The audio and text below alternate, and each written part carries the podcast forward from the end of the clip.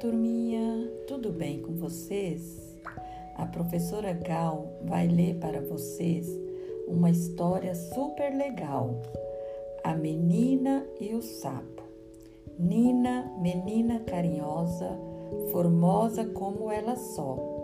Bonito era ver Nina correr. Ora corria rápido, feito tufão, ora devagar, parecendo brisa Nina corria pelo jardim, Nina caía no gramado, Nina fazia folia e ria. À noite, cansada das travessuras do dia, a menina dormia.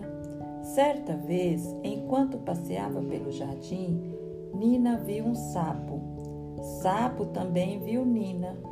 Será que, se Nina beijar o sapo, o sapo vira príncipe? Nina não sabia, mas ficava imaginando como isso seria. Nina beijou o sapo. Sapo continuou sapo. Não virou príncipe, mas se apaixonou por Nina. Agora, onde Nina está, lá se vê o sapo apaixonado, suspirando pela menina. Na cabeça do sapo, Nina era uma princesa sapa transformada em menina por uma terrível feiticeira. E aí, vocês gostaram da história? Agora vocês vão na página 41 da apostila e vai fazer um desenho bem bonito. Como será a Nina?